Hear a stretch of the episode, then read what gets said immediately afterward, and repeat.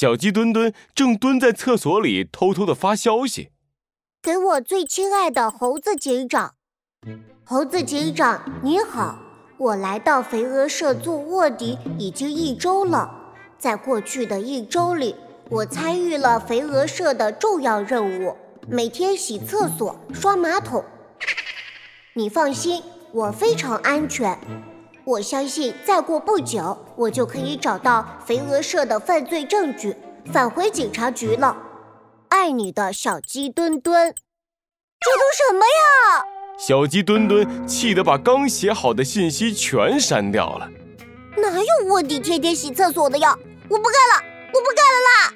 小鸡墩墩在地上直打滚，这样的生活再继续下去，他可受不了了。小飞蛾，嚷嚷什么？厕所打扫好了没有？我刚刚怎么听到你说“卧底”两个字？肥鹅阿土一摇一摆地从厕所门口走了进来。自从小鸡墩墩来了以后，他把所有的活都推给小鸡墩墩，现在过得可得意了。啊啊，没有没有，阿土哥，你听错了啦！我说是我的我的，呃，厕所就是我的家，安全卫生靠大家。小鸡墩墩赶紧抄起拖把。仔仔细细的拖地，嗯，那就好。你好好干吧，我先去睡个午觉。呃，不是，我先去学习新的打扫厕所的知识了。等我学会了，呃，就来教你。肥鹅阿土打着哈欠走开了，小鸡墩墩在他身后做了一百九十九个鬼脸。可恶，可恶，太可恶了！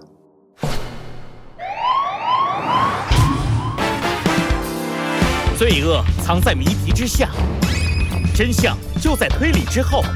猴子警长探案记：小鸡墩墩大卧底四。小鸡墩墩把马桶想象成肥鹅阿土的脸，用力的刷着。两只肥鹅边聊天边来到了厕所。那群可恶的野鸭居然派卧底来我们肥鹅社！真是鸭可忍，鹅不可忍。呃，别生气了。呃，老大说了，呃，今晚我们要和那群可恶的野鸭打一架，到时候我们一定要狠狠地教训他们。什么？飞鹤说要和野鸭们打架了？小鸡墩墩差点叫出了声，他赶紧捂住自己的嘴巴。等等，这是个好机会。如果我在关键时刻出场，立下大功。肥鹅阿龙就会信任我，等我获得了他的信任，我就有机会获得他们犯罪的关键证据了。小鸡墩墩兴奋极了，现在就等晚上了。太阳很快就下山了，月亮爬上了天空，肥鹅阿龙带着一大群肥鹅，浩浩荡荡的来到了一片空地。在他的对面是带着一大群野鸭的野鸭老大，肥鹅阿龙把头高高昂起，在他对面的野鸭老大也不甘示弱，努力撑大鼻孔表现自己的不屑。野鸭老大先开口了：“我要的东西呢？”“哼，我要的你还未必带来，什么意思啊？你今晚来空地散步呢？”“哼。”我的意思就是，你们野鸭今晚一个都别想带着羽毛从这里走出去！居然敢派卧底来我们肥鹅社！肥鹅阿龙一挥手，每一只大肥鹅都从自己身后掏出了一个拔毛器，对准了野鸭们。肥鹅阿龙，你们居然带武器！哈哈，没想到吧？你们把卧底安排进我们肥鹅社的时候，就该想到有今天。我要让你们变成没有毛的野鸭，以后再也混不下去。